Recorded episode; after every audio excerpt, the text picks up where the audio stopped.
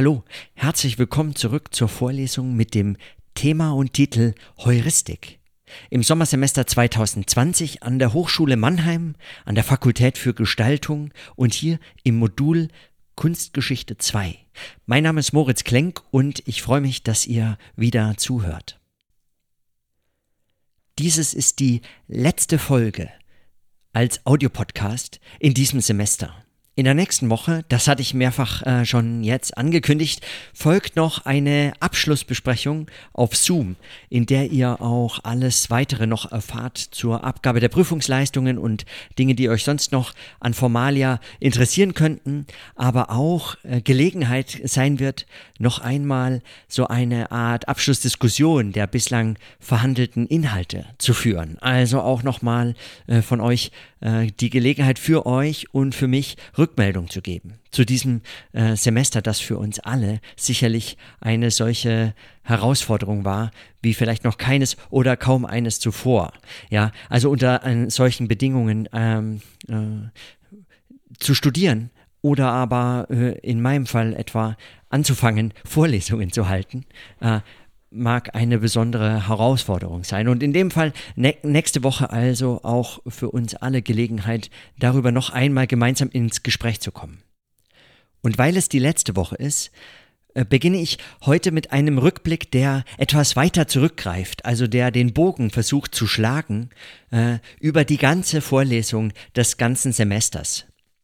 Und wenn man diesen Rückblick wagt, also äh, vielleicht auch, wenn ihr beispielsweise jetzt zur Vorbereitung eurer Abgaben oder zur Reflexion nochmal der bisher, äh, der bisher gehörten Inhalte oder der, des bisher gehörten und des bisher gedachten und äh, weiterentwickelten für euch und in euren Aufgaben und Abgaben äh, weiterentwickelten Fragen, äh, wenn ihr es also selber wagt, einmal in das Archiv zu schauen, was an Vorlesungen bislang äh, und zu welchen Themen behandelt wurde, wurden, äh, dann ist das eine ganze Fülle an, also eine ganze Vielfalt an Themen, die unter dem Thema Heuristik verhandelt werden können und in diesem Semester verhandelt wurden. Begonnen habe ich mit einer Abgrenzung oder einer Behandlung der Frage, warum Heuristik ein Gegenstand oder eine Perspektive auf Kunstgeschichte sein kann. Vielleicht noch mal genauer, Warum es nicht nur eine Perspektive auf Kunstgeschichte sein kann, sondern eine Perspektive der Kunstgeschichte sein kann. Wenn doch Kunstgeschichte etwa im klassischen Sinne eine Beschäftigung mit historischen Kunstwerken und ihren Entwicklungen im Laufe der Zeit, also der Vergangenheit äh, letztlich, äh, um genau zu sein, ähm, äh, darstellt. Eine solche äh, Analyse, ein solches äh, vergleichendes Forschen äh, der Kunst als historische ähm, also Vergangene. Dagegen ist Heuristik eine Perspektive nicht etwa nur der Gegenwart, sondern auch eine Perspektive der Kunstgeschichte, nämlich als eine der Werkgenese, genau des Werks in seinem Werden. Und auch dieses Werden der Werke hat natürlich ein Werden, also einen historischen Prozess äh, zu vollziehen. Das heißt, die Heuristik ist eine Perspektive, die das versucht zu reflektieren, wie Kunstwerke in ihrer Werkgenese entstehen, aber auch wie Werkgenesen selbst wiederum äh, entstehen, sich verändern, historisch wandeln. Und wie das zu erforschen ist und wie das möglicherweise auch gerade für klassisch kunsthistorische Perspektiven eine Ergänzung oder ein, ein Zugang sein kann. Also eine eigene, ein eigener Zugang, ein tatsächlich kunsthistorischer Zugang sein kann.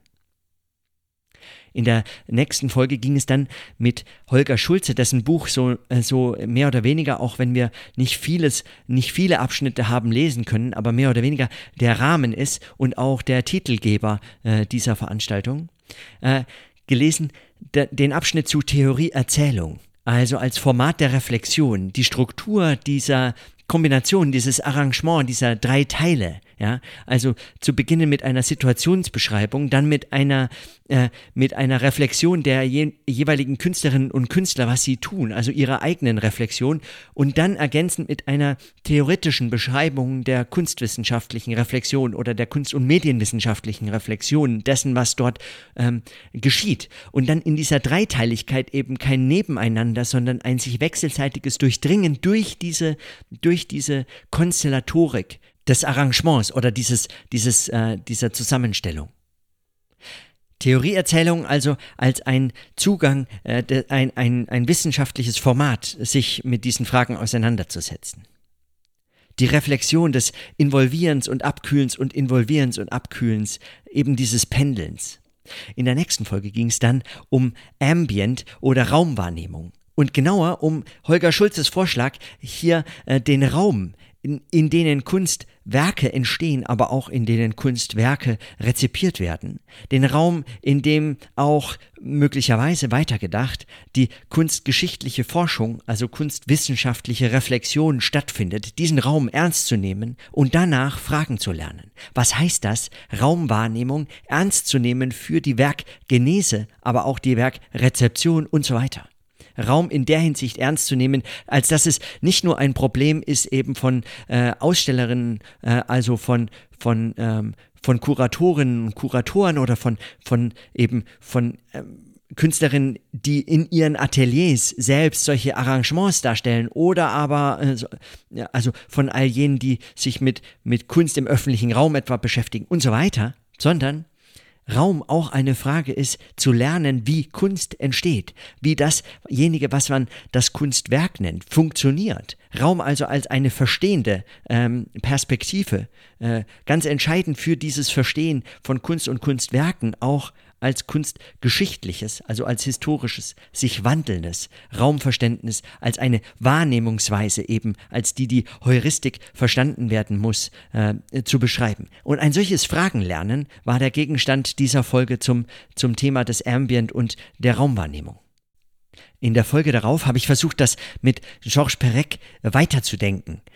Träume von Räumen hieß der Text, den ich äh, genauer zitiert und äh, diskutiert hatte. Also äh, genau die Versuche von Georges Perec, eigentlich über diese Fragen des Raums nachzudenken in einer Weise, die man möglicherweise nicht gewohnt war. Also dies zu erlernen gilt und die er sich selbst praktisch autodidaktisch beibringt, indem er versucht darüber zu schreiben. Und diese Schreibversuche selbst wiederum als kleine, äh, wie so äh, kleine Studien, ja, mikroskopische oder stichprobenartige äh, Analyse, Analysen, also in, auch in kleinsten Texten dann resultierend, dieses Fragen von Holger Schulze noch einmal äh, ausformuliert, anders gedacht, ja äh, und, und weitergedacht auch. Also dieses, diese Träume von Räumen auch hin auf Alltagsfragen noch erweitert, als ein solches Fragenlernen, das nirgends äh, Halt machen muss. Also dass sich jetzt nicht nur mit Kunst und Kunstwerken beschäftigen muss, sondern das in, im Alltag, im Alltäglichen, in der Lebenswelt aller Menschen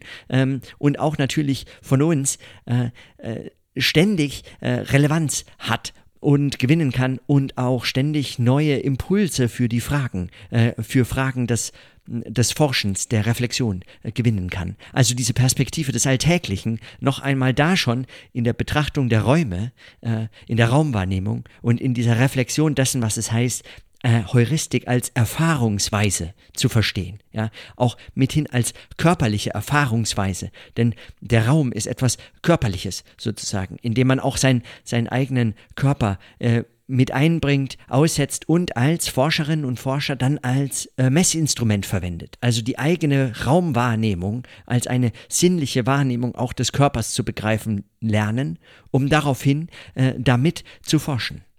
Dieser Gedanke wurde dann noch im Weiteren weiter aufgegriffen und weiterentwickelt. Aber zunächst einmal ging es dann also äh, von dieser Raumwahrnehmung und der körperlichen Wahrnehmung hin zu einer Theorie der Praxis. Praxis als Weltform des Werkes hatte ich das mit Reinhard Götz genannt und äh, über Walter Benjamin hinaus, der, der das eben als die Totenmaske der Konzeption begriffen hat. Das Kunstwerk als Totenmaske der Konzeption, also als ein äh, das Ende, äh, das Vergehen der Konzeption und das, was dann am Ende äh, dabei herauskommt, ist letztlich eben die Totenmaske. Und Reinhard Götz dagegen ähm, äh, positioniert sich hier, äh, indem er sagt, dass sie dass das Kunstwerk letztlich die Praxis, der ganze Prozess ist, Das ist das Kunstwerk. Und das ist no natürlich nochmal ganz besonders interessant für die Perspektive der Heuristik, die eben genau darauf den Schwerpunkt legt oder das in den Blick zu nehmen versucht. Also diese Erfahrungsweise, den Prozess der Werkgenese in den Blick zu nehmen sucht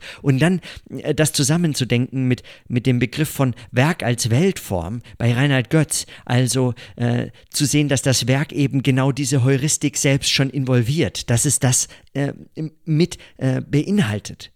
dass das Werk nicht nur äh, das Artefakt ist oder das Bild oder das, was dabei am Ende herauskommt eben, also ein, ein materielles äh, Ding äh, letztlich, das dann in Rezeption und Anschlussüberlegungen oder auch in Anschlüssen in der Kunst selbst wiederum äh, dann äh, diskursive Folgen haben kann oder Folgen überhaupt haben kann für sinnliche Wahrnehmung von Rezipientinnen und Rezipienten oder und so weiter, sondern äh, dass die Praxis selbst schon, die Werkgenese selbst schon und damit auch die Heuristik selbst Teil, und zwar wesentlicher Teil, wesentlicher Teil des Kunstwerks und damit auch der Kunst ist. Sie ist nicht nur ein Mittel zum Zweck der Analyse, sondern sie ist Gegenstand der Untersuchung selbst, sozusagen.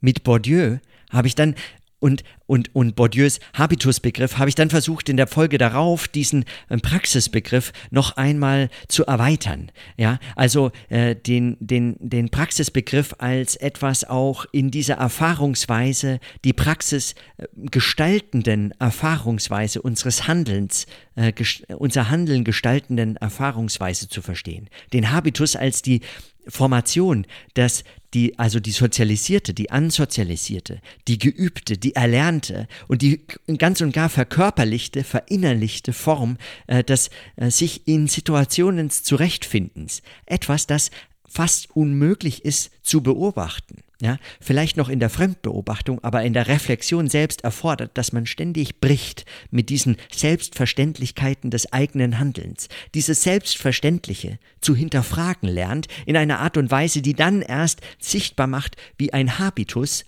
also eine solch ansozialisierte, sich kontinuierlich verändernde Struktur äh, des, der, der, der eigenen Perspektive aber äh, äh, das, das Handeln in jeder Situation zu prägen vermag. In der Folge darauf habe ich dann äh, mit der Kunst der Bastlerin und Michel Desertot, also dieses Handelnde, noch einmal versucht zu erweitern. Ja? Ähm, die, das Alltagshandeln, die Kunst des Alltagshandeln, äh, die, die Heuristik oder die Taktiken der Praktikerinnen, wie es äh, Michel Desato nennt, also der äh, nur scheinbar zur Passivität und Anpassung verdammten Konsumentinnen und Konsumenten zu reflektieren zu lernen äh, und was das für, einen, äh, für eine Möglichkeit der Reflexion auch für die Werkgenese gibt. Ja, also die, dieses kreative Potenzial, die Dimension des, dieses äh, schöpferisch Tätigseins, der, der Kunst des alltäglichen Handelns tatsächlich als Kunst ernst zu nehmen als, als schöpferisch tätig werden ernst zu nehmen und als ähm, und daraus ein, ein, ein Moment zu gewinnen, noch einen weiteren Aspekt eben dessen, was, was man Heuristik nennen kann, äh, zu beleuchten. Nämlich äh, die Heuristik als gestaltet auch in und mit allem Handeln des Alltags also erlernt und geprägt und fortgeführt und entwickelt in den Handlungen des Alltags. Und schließlich in der letzten Folge meine sehr ähm, sehr äh, skizzenhaften, nur ersten Andeutungen zu einer künstlerischen Forschung. Künstlerische Forschung. Also Forschung an der Schnittstelle zwischen ästhetischer Praxis, zwischen Kunst und, äh, und sprachlich begrifflicher wissenschaftlicher Praxis zwischen dem, was man gemeinhin Wissenschaft nennt und, wie es Holger Schulze nannte, äh, das, was einmal Kunst genannt wurde. An dieser Schnittstelle zu denken und, äh, und äh, damit ein neues Reflexionsspektrum, also eine andere Art von Erkenntnis möglicherweise zu, äh, zu denken, ja, zu entwickeln, zu entfalten. Also nicht nur einfach Methoden der Kunst oder der ästhetischen Darstellung in der Wissenschaft zu verwenden, um etwa wissenschaftliches, sonst üblicherweise trockenes, vielleicht ähm, grafisch anspruchsvoller oder einfach nur äh, sagen schöner zu gestalten, ja? Oder provokanter oder oder vielleicht möglicherweise sogar wie äh, die Autorinnen und Autoren des Manifests zur künstlerischen Forschung äh, ähm, markiert hatten, dass es äh, also gar äh, nur zum, zum Kaschieren eigener wissenschaftlicher Mängel oder Unfähigkeiten äh, dienen kann. Dass man also äh, solche äh, künstlerischen Mittel nur verwendet, um äh, zu verbergen, dass man zu strenger wissenschaftlicher Forschung gar nicht in der Lage ist. Dagegen ist künstlerische Forschung als eine neue Form der Erkenntnis und auch eine neue Methode, also eine andere, äh, eine, sagen, ein, ein Dazwischen, ein ernsthaft drittes, neues, eine neue Form der Erkenntnis äh, zu denken. Eine, die sich sozusagen mit ästhetisch sinnlichen wie auch mit sprachlich-begrifflichen Mitteln versucht, sagen, in der Widerständigkeit dieser beiden Dimensionen auseinanderzusetzen und äh, damit zu ringen, damit zu arbeiten, in diesem Medium äh, auch sich arbeitend äh, auszudrücken, zur Darstellung zu bringen. Soweit also der Versuch, in dieser Woche im Rückblick äh, auf die Vorlesung den, den Bogen so weit zu spannen, dass deutlich wird, inwiefern Heuristik als eine Perspektive der Kunstgeschichte, als eine Perspektive und ein Zugang zu Kunstgeschichte und Kunstwissenschaft äh, erarbeitet werden äh, könnte. Ja? erarbeitet werden könnte. Sage ich deshalb auch, weil natürlich eine ganze Reihe von Aspekten dabei noch außen vor äh, bleibt. In der Kürze der Zeit, in auch nur einer Vorlesung, in nur einem Semester und sei es selbst ein normal langes Semester, wäre das sagen, auch nur anzudeuten. Ja? Und ohnehin immer Gegenstand äh, ganz konkreter Forschung. Also äh, nie weit mehr als eine Aufforderung, also natürlich eine theoretische, begrifflich-sprachliche Reflexion dieser Zusammenhänge, der Möglichkeiten vielleicht auch, also eine Erörterung dieser Möglichkeiten, eine Darstellung eben dieser Möglichkeiten im Kontext anderer Möglichkeiten äh, des Zugangs zu Kunst, Kunstwerken und Kunstgeschichte. Aber nie mehr als eine Andeutung dessen, was es bedeuten könnte, das äh, umzusetzen, so zu forschen, so Kunst und Kunstwerke äh, zu verstehen, verstehen zu lernen. Wenn man nun Heuristik mit Holger Schulze und wie in dieser Vorlesung weiter äh, gedacht, ähm, versteht als einen Zugriff auf Kunst und Kunstgeschichte, als eine Perspektive, als eine Art der Reflexion, auch äh, das Verstehen zu lernen, dann fällt natürlich gleich auf, dass eine ganze Reihe von Aspekten, auch die bei Holger Schulze noch auftauchen, ähm, ausgelassen wurden ausgelassene Aspekte, beispielsweise den Abschnitt zu Vektoren, den ich so äh, ganz großartig finde, auch in dem Buch äh, von Heuristik von Holger Schulze. Die Vektoren, also die, die, äh, die Kräfte, die an einem, die auf einen und auf die Arbeit wirken, wenn man in einem Raum, in einem Kontext, in einem Feld, im Alltag als ein Mensch äh, ganz konkret einzeln äh, arbeitet an seinen, äh, an seinen Werkstücken, an seinen Gegenständen, an seinen Fragen. Die Vektoren, also die, die Kräfte, die auf einen einwirken. Denn dieser Raum, den man wahrzunehmen und beschreiben erst lernen muss, ist ja niemals leer. Der ist niemals frei von anderen Einflüssen, der ist niemals frei von anderen Handelnden, der ist niemals frei von Kontexten, die äh, über die eigene Entwicklung und Geschichte hinausgehen, also die ganz konkret vorhanden sind, also solche Spannungen, in die man sich einspannen kann, in denen man sich auch entspannt einspannen kann. Also in solche, in solche Zusammenhänge, über solche nachzudenken. Das wäre einer dieser Aspekte. Oder der, der Abschnitt dann zu der andere Körper hineinzufinden in dieses Werk, in dieses, in diese Werkgenese, nochmal in dieses schöpferisch Tätigsein hineinzufinden, in das, was sich dann auch äh, abschleift und immer weiter realisiert und immer weiter ausformt. Also diese Beschreibung dieses anderen Körpers, der dann dabei entsteht und äh, mit dem man sich auseinandersetzt und zu dem man auch wird. Und schließlich der Aspekt der Eröffnung, also der Aspekt äh, der, der Werkgenese, die zu einem Abschluss kommt, zu einem Abschluss, der kein Abschluss ist, sondern eher eine Eröffnung eben in einem ganz konkreten wörtlichen Sinne verstanden. Das Werk wird öffentlich, das Werk wird äh, ausgestellt, wird eröffnet und öffnet jetzt Anschlüsse der Rezeption, aber auch Anschlüsse für weitere Werke oder das weitere Arbeiten. Also eine solche Öffnung des Werks zum Schluss, wenn es zum Abschluss kommt, eine Öffnung, äh, diese Bewegung, also diese Dialektik, dieses, äh, diese, dieser Werkgenese zu, zum Ende einer Werkgenese, die dann als eine Markierung eines solchen Endes eigentlich eher ähm, fast, fast arbiträr oder beliebig wirkt, ja. Es hätte auch anders getroffen werden können. Ein Einschnitt, der nichts ist, kein Abschluss, sondern eher Interpunktion, also ein, ein, ein Zwischenabschnitt. Äh, diese und andere Aspekte, äh, die bei Holger Schulze schon gefunden werden können, deuten nur an, wie komplex dieser Zugang ist. Ja, wie komplex auch diese Perspektive auf Heuristik als ein Zugang zu Kunst und Kunstgeschichte sein kann. Also wie umfassend. Ich möchte heute nochmal sozusagen ähm, darauf zurückblickend oder das, das ähm, theoretisch zu reflektieren versuchen, indem ich äh, mir vorstelle, was alternative Zugänge zur Kunst und Kunstgeschichte äh, wären. Und vor diesem Hintergrund wirklich tatsächlich nur sehr skizzenhaft, also holzschnittartig, wenn überhaupt bestenfalls, ja, ähm, nur sehr, nur sehr flach äh, angedeutet. Vor, diesem, vor diesen Skizzen äh, noch einmal die Frage zu stellen, was Heuristik als eine Perspektive zu leisten vermag und wie sie vielleicht weiter gedacht werden kann.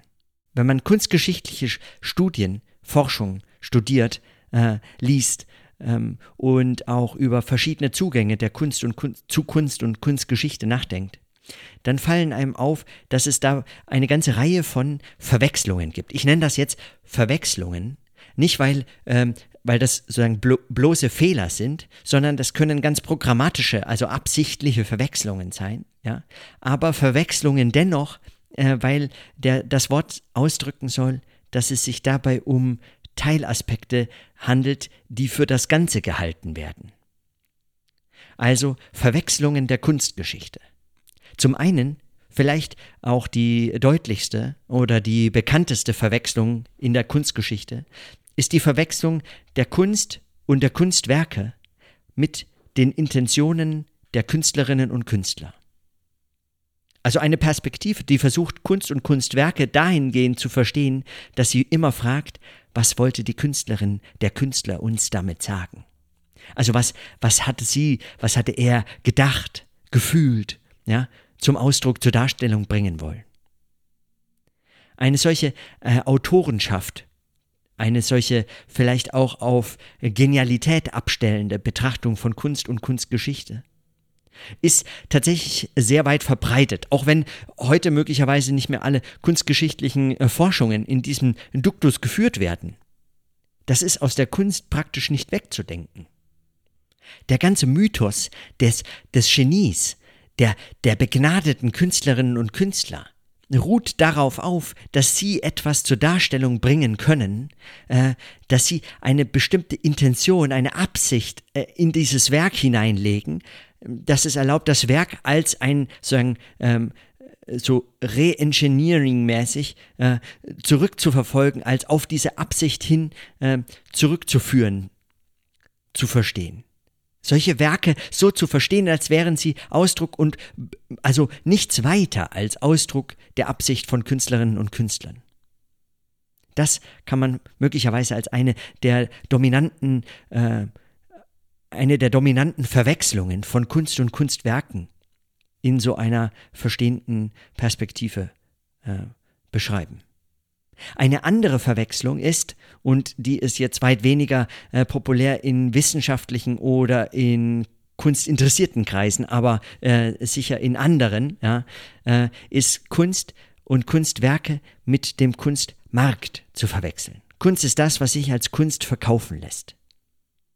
Das ist gar keine so ähm, unpopuläre P äh, Position, wie sie, äh, wie, auch wenn sie noch so lustig klingt, also oder noch so verkürzt, ganz offensichtlich verkürzt, weil man weiß ja, Kunst ist doch nicht nur das, was sich kaufen lässt. Ja, also ich meine, es geht ja nicht darum, dass man es kauft, oder geht es darum? Also äh, es fallen einem sofort die Bezüge auf, die fehlen, wenn man Kunst auf Kunstmarkt reduziert, auf den Kunstmarkt reduziert. Die Verwicklung, die Verflechtung allerdings zwischen Kunst, Kunstwerken und Kunstmarkt, äh, die sind so, so unübersehbar, äh, dass, sie, äh, dass sie bis hinein in die Bedeutungskonstitution man äh, zu ganz, äh, ganz schwer nur nachvollziehbaren Kausalitäten äh, gelangt. Also man weiß gar nicht, ist das jetzt, sagen, ist die Genialität des Künstlers aus der ersten Verwechslung mit der Absicht der Künstlerinnen und Künstler Ist die Genialität der Künstlerin äh, letztlich die Folge dessen, dass es sich gut verkaufen lässt oder umgekehrt? Bestimmt der Markt und die Differenz, die ein Kunstwerk auf dem Kunstmarkt machen kann, äh, bestimmt das den künstlerischen Wert, den das Kunstwerk hinterher zugeschrieben bekommt, oder ist das umgekehrt? Bekommt ein Kunstwerk zunächst mal eine, äh, eine Bedeutung? Gewinnt sie eine Bedeutung, indem sie sich diese, indem es sich diese Bedeutung erarbeitet, selbst gibt, ja, hervorbringt, aus dem Nichts sozusagen schöpferisch hervorbringt?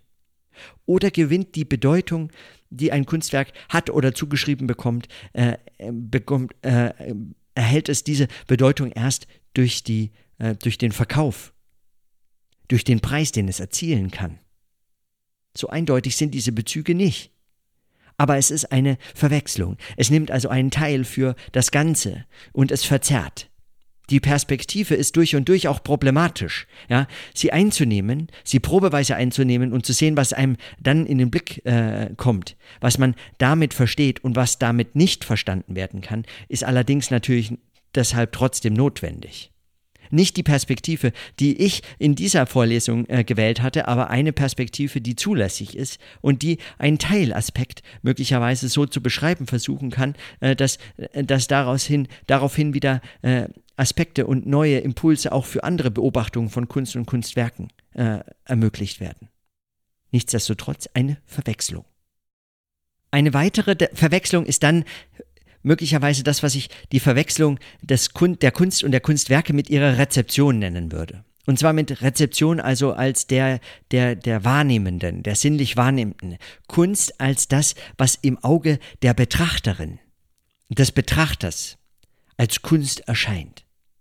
Die Bedeutung von Kunstwerken ist erst dasjenige, was entsteht, wenn eine Betrachterin, ein Betrachter Kunst betrachtet. Wenn man es überspitzt und noch aus dieser Marktlogik herausdenken würde, würde man sagen, das ist die Perspektive der Konsumentinnen und Konsumenten. Die Bedeutung wird erst retrospektiv dem Kunstwerk zugeschrieben, indem man sagt, zu welchen Folgen es führt, zu welcher Be Betrachtung, zu welchen Anschlussüberlegungen. An dieser Verwechslung ist einiges dran. Diese Verwechslung ist nicht nur, weil sie so prominent ist, ähm, eine, äh, eine wichtige, sondern auch, weil sie diese, diesen Prozess des schöpferisch Tätigseins, des Hervorbringens von Werken eben von der Künstlerin und dem Künstler und, seinen, und ihren Intentionen löst und in einen anderen Raum versetzt deutlich macht, dass Kunst gar nicht nur abhängig sein kann von den Intentionen und den Absichten von Künstlerinnen und Künstlern, sondern äh, ohne dass es jemand betrachtet, ohne dass es jemals jemand sieht, möglicherweise Kunst in dieser Bedeutung, für die sie, äh, für die sie geschätzt wird, Kunst als, als in, in ihrer Bedeutung für soziale Zusammenhänge möglicherweise überhaupt nicht denkbar wäre aber eine Verwechslung. Denn es lässt all die anderen Aspekte äh, außer Acht. Es lässt all die anderen Aspekte außer Acht, die möglicherweise konstitutiv genauso entscheidend wichtig sind für äh, Kunst und Kunstwerke. Und eine weitere, letzte, die letzte zumindest, die ich nennen möchte, äh, es gäbe sicherlich eine ganze Reihe von anderen, die man auch noch in, diese Liste, in dieser Liste hinzufügen kann, äh, wäre das, was ich nennen würde, die Verwechslung von Kunst und Kunstwerken mit dem Kunstdiskurs oder der Kunst, der Kunstwissenschaft. Dass es sich dabei um eine andere Kunst handelt oder eine andere Kunst handeln kann, also eine Verwechslung äh, handeln kann, ist auch relativ deutlich, wenn man sich Kunstwerke und Kunstgeschichte, Kunstanalyse, kunstwissenschaftliche Reflexion von Kunst und Kunstwerken ähm, vergleichend äh, betrachtet. Die kunstwissenschaftliche Reflexion von Kunstwerken in deren historischer Einordnung, in der Reflexion von Stil und Techniken, in der kunstgeschichtlichen Einordnung von Künstlerinnen und Künstlern in deren Biografien und sozialen Kontexten, aber auch die Analysen von bildlichen Darstellungen, von äh, audiovisuellen Darstellungen, von, von, un, äh, von Artefakten, Skulpturen und so weiter. Die philosophische Reflexion von Kunst und Kunstwerken. Sie ist, so interessant sie sein mögen. Sie sind doch etwas anderes als etwa dasjenige, was Künstlerinnen und Künstler hervorbringen, als auch dasjenige, was äh, Rezipientinnen und Rezipienten von Kunst äh, an Kunstwerken schätzen oder zu den Bedeutungen, zu denen sie gelangen. Der wissenschaftlichen Perspektive ist es allerdings nahezu notwendigerweise eingeschrieben, dass sie sich für alles hält. Also nicht für alles als einzige Perspektive, die möglich oder zulässig oder begründet sein mag. Das ist der Wissenschaft natürlich klar, dass es eine von vielen Perspektiven nur sein kann, die die Wissenschaft auf Welt und ihre Gegenstände hat. Aber sie muss alles in ihren Zuständigkeitsbereich rechnen. Und so äh, kommen dann doch immer wieder solche Verwechslungen zustande, die sagen, wir, die wissenschaftlich reflektiert über solche Dinge nachdenken können, wir wissen, was Kunst wirklich ist was Kunst in Wahrheit ist. Und so viel da dran sein mag, ja, in dieser Formulierung, Kunst in Wahrheit zu sein, das heißt also im Medium wissenschaftlicher Diskurse, die überhaupt erst so etwas wie wissenschaftliche Wahrheit hervorbringen können oder ähm, damit zumindest äh, sich auseinandersetzen, wenn man das so betrachten will, dann äh, so wahr also so viel da dran sein mag, so ist doch deutlich, dass es sich dabei um eine Verwechslung handelt. Eine Verwechslung, die der blinde Fleck der Kunstwissenschaften selbst sein kann. Kunstdiskurse sind eben nicht Kunst in, diesem, in diesen anderen Hinsichten. Soweit zu diesen möglichen Verwechslungen. Was folgt daraus als Konsequenz? Wäre jetzt einfach zu sagen, Kunst ist letztlich einfach alles, ja, wir nehmen einfach diese ganzen Perspektiven zusammen und das, was sozusagen als Gesamtheit äh, dabei herauskommt, das ist dann eben Kunst. Ja, also Intention, Rezeption, äh, äh, Kunstmarkt, äh, Kunstwerke und Kunstdiskurse. Erst die Fülle aller Perspektiven, aller möglichen Perspektiven auf Kunst und Kunst, äh, Kunstwerke. Letztlich auch eine materialistische wäre zu denken. Ja? Kunstwerke sind einfach Dinge, ja? die stehen da rum zum Beispiel. Sie sind aus diesen und jenen Materialien. Sie brennen gut, ja, oder schlecht. Je nachdem. Und ähm, also auch eine solche, wenn man jetzt Kunst und Kunstwerke einfach als die Gesamtheit aller möglichen Perspektiven auf Kunst äh, definieren wollte, würde man irgendetwas verstehen? Hätte man irgendetwas verstanden, worum es bei Kunst geht? Das ist zweifelhaft. Das heißt, dieser Weg ist gar kein ähm, äh, besonders plausibler, der ist nicht zu empfehlen. Kunst kann nicht einfach die Gesamtheit aller Perspektiven auf Kunst sein. Aber wie darüber nachdenken, also wie, wie forschen dazu, wie Kunst historisch auch forschen dazu. Also welche Zugänge wählt man dann? Und kann man das überhaupt wissenschaftlich in so einer äh, eindeutigen Art und Weise verstehen? Kann man also einen wissenschaftlichen Zugang zu einem solchen Gegenstand überhaupt gewinnen? Und wenn ja, wie?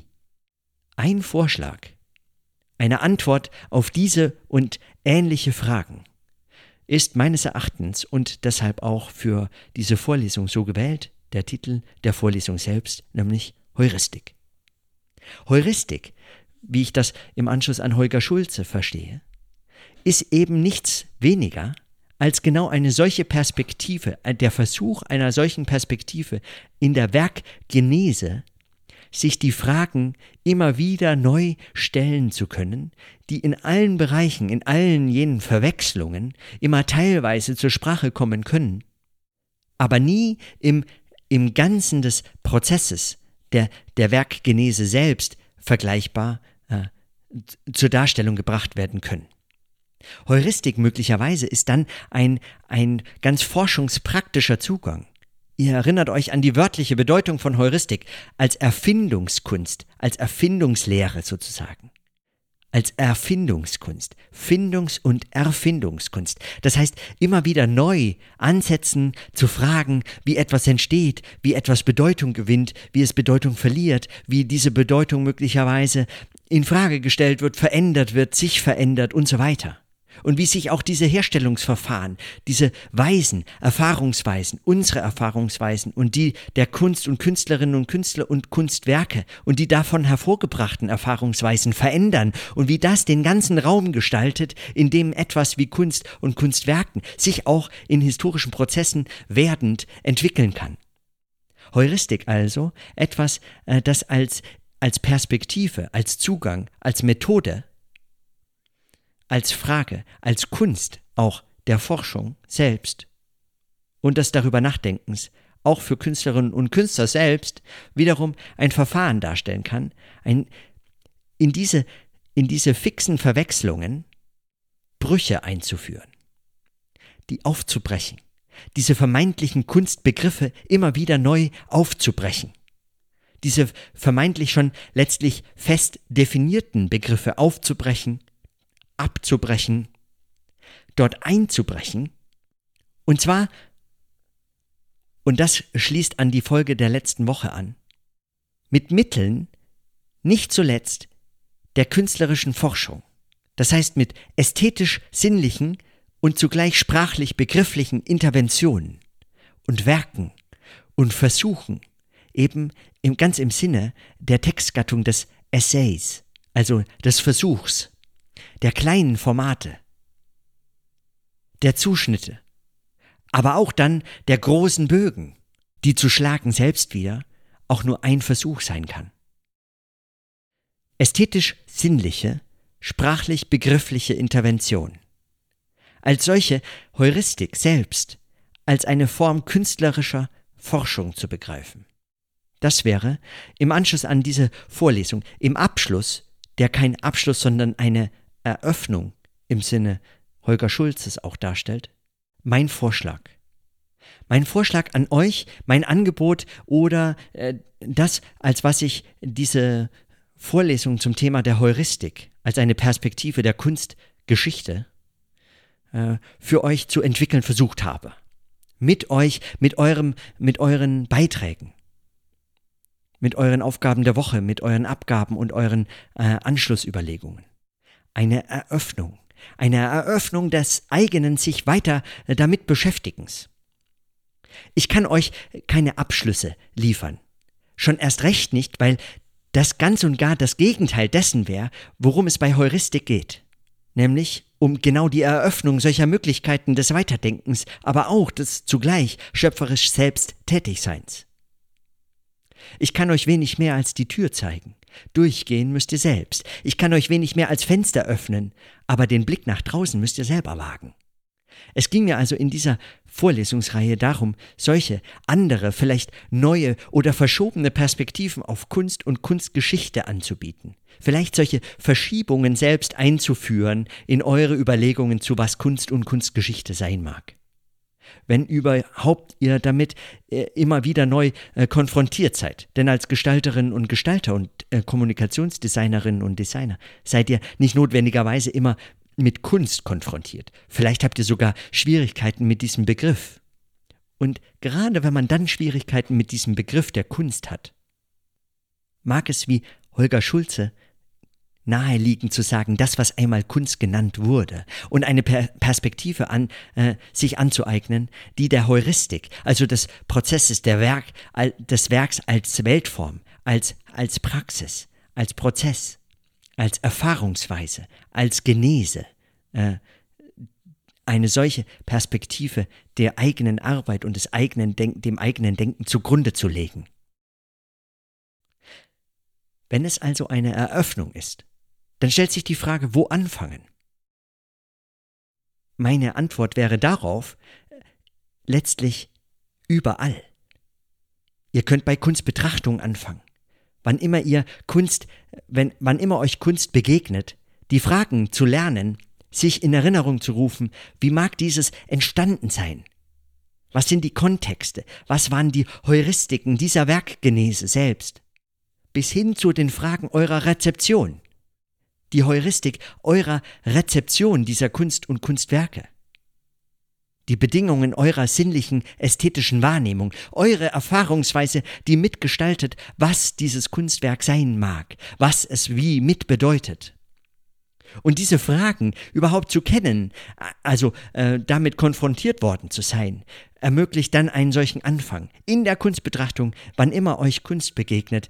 Es wäre eine großartige Gelegenheit, mit solchen Fragen anzufangen.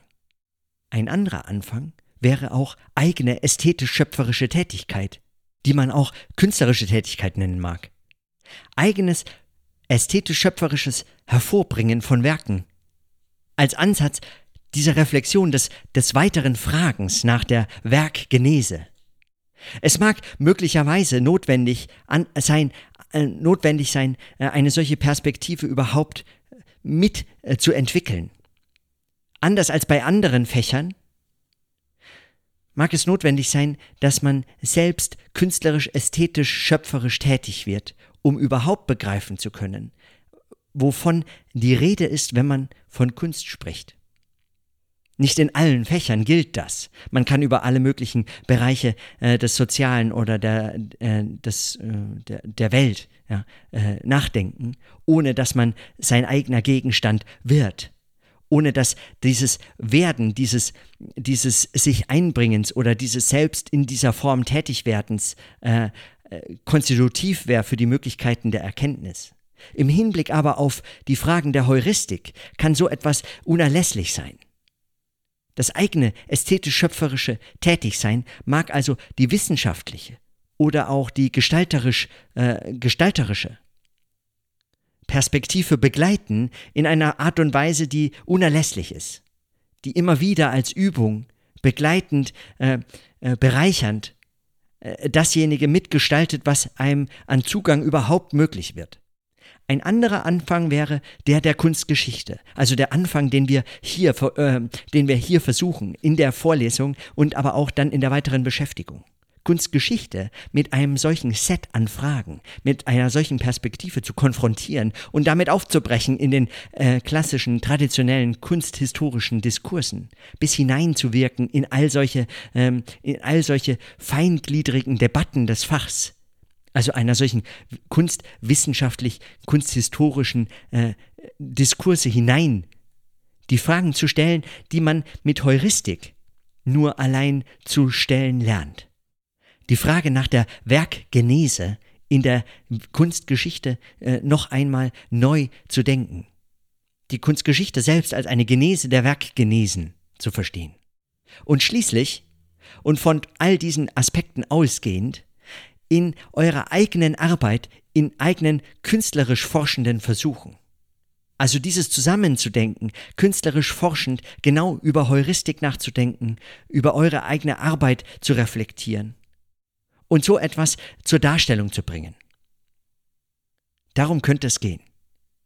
Das könnten solche Eröffnungen sein.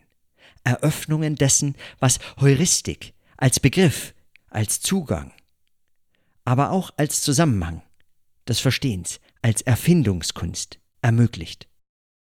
Ich komme mit diesen Worten zum Schluss der Vorlesung. Was bleibt zu tun? Wir können die Eröffnung ernst nehmen. Wir könnten Holger Schulzes Buch weiterlesen. Mit großem Gewinn. Ich kann euch das empfehlen. Wenn ihr in den Ferien Zeit habt, nehmt es doch einfach mal äh, zur Hand. Lest weiter. Ja, es würde sich auch lohnen, im Anschluss an diese Vorlesung sich mehr und mehr nicht nur Kunst und Kunstausstellungen zu betrachten, sondern möglicherweise Ateliers von Künstlerinnen und Künstlern, die Werkstätten selbst aufzusuchen und einen Einblick zu gewinnen, zu befragen, ja, sozusagen den forschenden Blick, nicht so sehr den genießenden, sondern auch den forschenden Blick zu schärfen. Die Frage zur Werkgenese Atelierstudien statt Museumsbesuche sozusagen. Ohnehin viel leichter äh, unter Bedingungen von Corona, wenn äh, Museen möglicherweise geschlossen sein könnten. Und nicht zuletzt, das wäre sozusagen mein persönlicher Anschluss an diese Fragen, in weiteren Veranstaltungen, in weiteren Vorträgen, in weiteren Seminaren zu solchen Themen weiter zu denken, weiter zu fragen, weiter zu lernen. Mein persönlicher Zugang, äh, mein persönlicher Anschluss äh, wär, ist, ist deshalb im, im nächsten Semester eine Veranstaltung zur künstlerischen Forschung anzubieten. Oder eine Veranstaltung zu Soundart und sinnlicher Wahrnehmung der Kunst. Das wären nur nur Ausblicke und Andeutungen auf das, was es äh, zu tun gilt, wenn man Heuristik als eine Perspektive ernst nimmt und weiterzuentwickeln versucht. Für eure Anschlüsse kann ich natürlich nicht garantieren. Das li liegt letztlich in eurer Praxis. Ja, das ist eure Aufgabe oder eure Möglichkeit. In diesem Sinne bedanke ich mich für eure Aufmerksamkeit in diesem Semester. Auch wenn es manchmal möglicherweise schwer war, sich immer wieder neu in solchen langen Audioformaten äh, dann mit so hochkomplexen Fragen zu beschäftigen. und immer wieder neu, nur in der eigenen, äh, in der eigenen Einsamkeit und ohne den Kontakt zu anderen äh, immer wieder neu Aufgaben zu stellen, die etwas weiterzudenken versuchen, was möglicherweise auch die, das gemeinsame Denken äh, erfordert. Ich hoffe und freue mich darauf, dass wir im nächsten Semester möglicherweise Gelegenheit dazu haben. Ich danke euch, äh, dass ihr dabei wart, für eure Aufgaben, für euer Feedback und für eure Kritik. Und ich freue mich auf eure Einreichung. Aber zunächst mal bis nächste Woche.